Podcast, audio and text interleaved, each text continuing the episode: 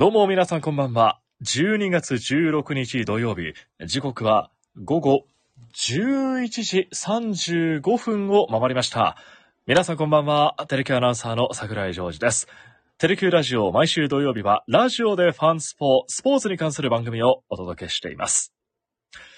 さあ、今週のスポーツの大きなニュースといえば、ドジャースへの入団が決まりました大谷翔平選手。まあ、争奪戦の結果、ドジャースへの移籍ということになりました。契約が10年で7億ドル？日本円にして1015億円ということで、まあ、これまでの最高のこの契約金といいますかね、お金はメッシ選手なんですよね。サッカーのメッシ選手で。個人的には同年代のメッシ選手がそのスポーツ界の最高の契約をこれまではしてたんですが、その契約を日本人が塗り替えるということになりまして、大谷翔平選手がまあスポーツ界最高の最高で最強で最も人格者の男ということになったわけですね。その大谷翔平選手とこの桜井のまあ、ちょっとしたと言いますかね、えー関係性だったり、学んだことだったりもいろいろありますんで、今日はそのあたりお話ししていきたいなと思います。夜遅くですが、お付き合いください。それでは、始めていきましょう。2週間ぶりの生配信。ラジオでファンスポー。暑い時はテレキューラジオ寒い時もテレキュラジオ家でも外でもどこでも聞けるちょうどいいぬくもりテレキュラジオ今日の福岡はだいぶ気温が下がって非常に寒い一日となりました。明日はさらに寒くなるということですけども、そんな中ですね、福岡市博多区住吉のテレキューから生配信でお届けしております。改めまして、テレキューアナウンサーの桜井ジョージです。さあ、その大谷翔平選手なんですけども、実は一度お会いしたことがあるんですよ。まあ偶然だったんですけども、2015年、まあ今から9年前、大谷選手がまだファイターズの選手だった頃、あの、当時私は鹿児島の放送局に勤めていまして、鹿児島で2011年から年に一度ホークス戦が開催されるということになったんですよね。で、2015年、僕も2010年入社でしたから、社会人5年目ですかね。で、鹿児島でこう、ホークスの試合がある。今年もホークス選手がやってくるぞということで、試合当日、まあ現地にこう取材に行ってたわけですよ。で、まあローカル局ですから、この、ローカルのお昼のニュースに向けて、こう原稿を書かなければいけない。試合は午後1時か2時からかだったんですけど、で、ホークスとファイターズの試合が、まあ、当時の県立鴨池球場で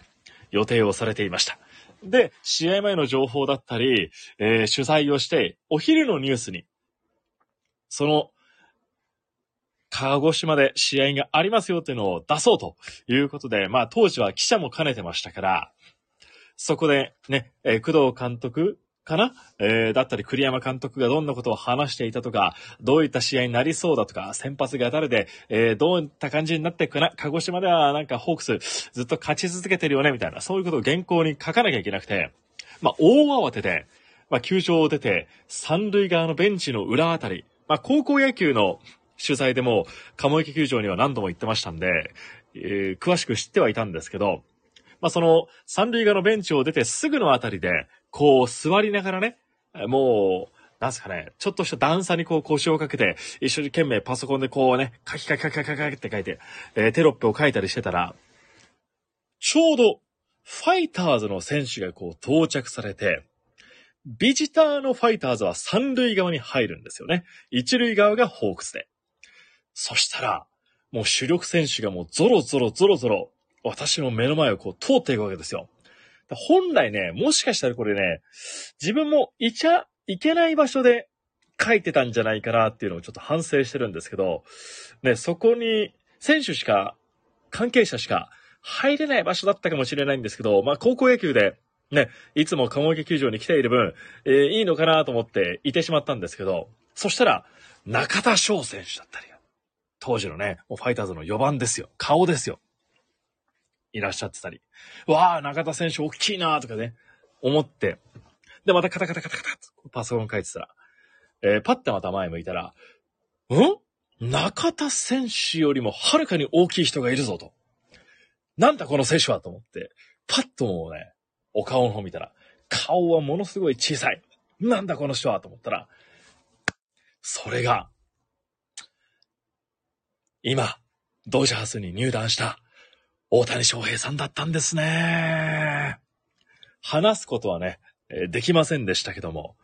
目の前でこうね、まあ、スーパースターを、二刀流も当時から騒がれてましたから、まさかね、ここまで大きな人になるとは、世界最高額の男になるとは思いませんでしたけども、大谷翔平選手との初めての出会いということになったわけですよ。まあ、それ以降、目の前でね、こう、お会いすることは叶ってないんですけども、ねえ、その大谷選手が海を渡ってエンゼルスから、赤いエンゼルスから青いドジャースへというね、移籍になったわけですよね。同じロサンゼルス。本拠地もそんな離れていないという球団にこう移籍されたということでね、注目が非常に集まってますけども、この大谷翔平選手から一つ大きなことを学んだんですよ。それが今年なんですけども、まあ、WBC で日本がね、えー、こう世界一になったということで、大谷翔平選手も決勝の最後のマウンドを任されてトラウトから三振を奪ってカーってね、ガッツポーズしてちょっとグラブを投げながらこうね、みんな、日本のみんなとこう抱擁してるシーンがね、思い浮かべますけども、あの WBC の後、大谷翔平選手の本を読んだんですよ。その本が、あの、ショータイムという本。ご存知ですか？ショータイム、大谷翔平、メジャー120年の歴史を変えた男と。いう、これ日米確か同時発売になって、まあ、二刀流の史上最高のメジャーリーガーはどのようにして生まれたのか、なぜ大谷翔平はメジャーで MVP を受賞できたのか、まあ、全米が驚嘆した大谷の凄さと活躍の秘密をメジャーサイドから徹底解明という本で、えー、エンゼルスの番記者の方がこう書かれた本なんですけど、その中で、まあ、大谷翔平選手もメジャーに行って受けた、そしてこの先日の入団会見でも、二度目のこうね、手術を受けたということを話されてましたが、トミー・ジョーン手術というものがね、えー、あるわけじゃないですか。日本でも非常にメジャーになりましたけどね、このトミー・ジョーン手術って。知ってます？どんな手術か。この、剣を、剣や人体を、まあ、損傷してしまった、まあ、主にピッチャーが受ける手術なんですけども、で、それで、まあ、健康的な、肘の側腹人体っていうんですかね。そこを再建するんですよ。で、健康な剣などをこう持ってきて、えー、1年ぐらいこうリハビリをして、そうするとまた、まあ元のように戻ると言いますかね。また投げることができると。まあ確かにリハビリ期間は長いんですけども、また投げるようなことができるという手術なんですよね。まあ、トミー・ジョーンってもう、最近ではこう、アマチュアの選手、大学生だったり、高校生だったりも受けて、もうプロ入り前にトミー・ジョーンをしてる選手なんてのも出てきて始めてますけども、大谷翔平選手も先日2回目のね、トミー・ジョーン手術、ちょっと術式が違うということで、まあなんかこう全く違うみたいなんですけども、まあチームドクターによりますと、えー、この来年9月にはもう試合形式で登板する準備ができている。で、一度目の手術と同レベルの復活もできるんじゃないかっていうふうにね、言われてるんですよ。で、その執刀医であり、チームドクターでもあるのが、ニール・エルトロッシュ氏なんですよね。で、この人、ドジャーズの人だったんですよね。で、そういう縁もあったのか、こう、大谷翔平選手がドジャースを選んだんですけど、まあ、この二度目のトミー・ジョーン手術ということで、これ最初、本を読むまで、このショータイムの本を読むまで、てっきり執刀された方の、まあ、医者の方のお名前なのかなと思ってたんですよ。でも、なんかね、ジョーブ博士が考案したっていうのも聞いてたし、このトミー・ジョーンって、何の名前なんだろうって、ずっと思ってたんですよ。そしたらこのショータイムの本を読んだら、書いてあったんですよ。これ、ハッとさせられました。皆さん知ってます？トミー・ジョーン手術のトミー・ジョーンって何かこれが、このショータイムの本によると、最初の患者の名前。そしてその患者というのが、ドジャースの投手の名前。運命的じゃないですか。偶然というね、この二文字、まあ四文字では済まされないような偶然じゃないですか。最初の患者がドジャースの投手だったんですよ。その人がトミー・ジョンピッチャー、トミー・ジョン投手だったんですよね。で、そのジョーブ博士が考案したんですけども、このジョーブ博士っていうのもドジャースのチームドクターだったということで、初めての手術が行われたのが1974年。えこの時、トミー・ジョーンさんは、えシーズン中ですね。まあ、左ピッチャーだったんですけども、左肘の腱を断裂する大怪我を負ってしまい、日常生活にも支障をきたしかねない大怪我と診断され、再起は絶望視されました。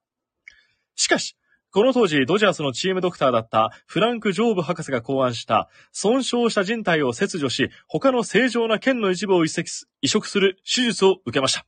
初めて受けたんですよ。1年以上のブランクはありましたが、1976年の4月16日、ブレーブス戦でメジャーに復帰。で、ここからの活躍がものすごいんですけども、なんと、20勝を2年連続記録したり、まあ、手術の影響を微塵も感じさせない回答を見せたということで、えー、その後復帰してから14シーズンで164勝を積み重ねたと。で、このトミー・ジョーン投手の普遍的な、なんですかね、普遍的じゃないが、トミー・ジョーン選手の活躍があって、この、腱移植手術はトミー・ジョーン手術と呼ばれるようになったんですよ。だから、最初の患者はトミー・ジョーンさんで、その人はドジャースの選手だったと。そしてドジャースのチームドクターだったフランク・ジョーブ博士が考案した手術を受けて、それから来年で50年になるわけですよ。大谷翔平選手が2度目のトミー・ジョーン手術を受けて、ドジャースにこう入ると、偶然ですか？運命ですか？何かにこう導かれるようにして、ね、大谷さんはドジャースに入ったんじゃないかなと思いますし、こう、実況だったりニュースでもね、トミー・ジョーン、TJ 手術なんて言いますけど、トミー・ジョーン手術、トミー・ジョーン手術なんて言ってましたけども、使ってきましたけども、最初の患者のピッチャーの名前だったということをですね、まあ、大谷翔平選手のショータイムの本を読んで、えー、分かったということで、本当大きなことを大谷さんは私に教えてくれたんじゃないかなと勝手に思っております。で、そのショータイムに書かれていたアスレチックスの GM の言葉がですね、ちょっと印象的でこれもメモしてたんですけども、世の中には2種類の投手しかいないんだ。トミー・ジョーン手術を受けたことがあるやつと、これから受けるやつ。いや、まさにね、普遍的なこう、治療になりましたよね。復活できる。もう一度こう復活できるっていうことはですね、もうプロ野球界だけじゃなくて、メジャーだけじゃなくてもアマチュア球界にまでこう広がっていったということですから、二度目のこうトミー・ジョーンの、ちょ、まあちょっと違うみたいですけども、復活すればですね、まあ大きな大きな世界としても、野球界としても一本になるんじゃないかなということでね、まあ大谷選手にはそんな大きな期待もかかっている24年シーズンということになりそうですね。ああ、遅い時間にもかかわらず、鳥越ゆりさん、ありがとうございます。そう、当選。おめでとうございました。鰹節。ぜひね、あのー、出汁を取るもいいですけども、あとは、ね、お正月の数の子なんかにもね、こうかけて味わっていただきたいななんて思っておりますので、えー、ぜひ美味しくね、食べていただけたら幸いですよ。ね、今日はちょっとホークスではなくて大谷翔平選手の話がメインだったんですけども、まあ大谷翔平選手がね、ドジャースにとってクリスマスプレゼント、ちょっと早いクリスマスプレゼントだ、なんて言われてますけども、じゃあ、ホークスにとってのクリスマスプレゼントとなるんでしょうかね。山川穂高選手が、ホークス、来週にも入団会見が開かれるなんてね、えー、一部報道も出ておりますけどもね。ちょっとこれ、19日にもなんて、スポニチには書いてあったりもしましたけども、ね、正式発表を待ちましょう。そしてどんなね、入団会見になるのか、どんな山川選手の声が聞けるのかというのも、えー、来週のラジスポでも、そして地上波のファンスポでもお伝えしていきたいなと思っております。まあ、確実な戦力アップということにはなるでしょうけども、まあ、球団がどのような調査をしてきたのかだったり、まあ、山川選手からどんな言葉が聞かれるのか、そしてライオンズからは、このね、公式戦に出場できないという中での FA 席でしたから、それは果たしてどうなるのか、そしてホークスはどう考えているのかなど、明らかになる部分も出てくるんじゃないかなと思いますんで、えー、お伝えしていきたいと思いますよ。はい。そして、来週のファンスポー地上波の番組には、藤本博士、ホークス前監督が生出演ということになりましたね監督が来てくれますので、えー、2年間、どんな思いで戦っていたのか、そして今回は、コンバットマンさんとのロケにも参加される、参加されたのかなもう。そんなね、えー、解説者時代、テレキューのね、解説者を務めていた頃の、コンさんと藤本監督、藤本さんのですね、いい関係性があるロケが行われたということですので、こうご期待いただきたいと思います。さあ、そしてもう一つ大事な情報を発表いたしましょう。これはもうラジスポに限らずなんですけども、テレキューラジオが、ポッドキャストでも聞けるようになりました。そうなんですよ。ちょっとスタンド FM を飛び出して、ポッドキャスト、大きなね、媒体といいますかね、大きな皆さんによ、多く聞いていただきたいなということで、ポッドキャストでの配信というものも始まっておりますので、えー、ぜひね、チェックいただきたいと思いますよ。このスタンド FM とですね、こう連携ができるんですよね。ポッドキャスト。今すぐ聞けるのは Apple のポッドキャストではもうすぐ聞くことができます。Google ポッドキャストはね、ちょっと、あの、配信してる本数が多いからか、まだまだちょっと時間がかかっております。で、近日中にはもう Spotify の方でも聞けるように設定をしたいなと思いますんで、まあ、スタンド FM を飛び出して、さらにですね、テレキューラジオ育てていきたいなと思っておりますので、こちらも要チェックでよろしくお願いいたします。というわけで今日はちょっと遅い配信になりましたけども、鳥越ユニさんご参加いただいてありがとうございます。来週のファンスポには藤本博前監督が生出演、そして29日にはファンタスティック大賞2023放送もありますので、こうご期待でお待ちください。それでは遅い時間にご参加いただいてありがとうございました。担当は桜井ジョージでした。皆さん、また来週お会いしましょう。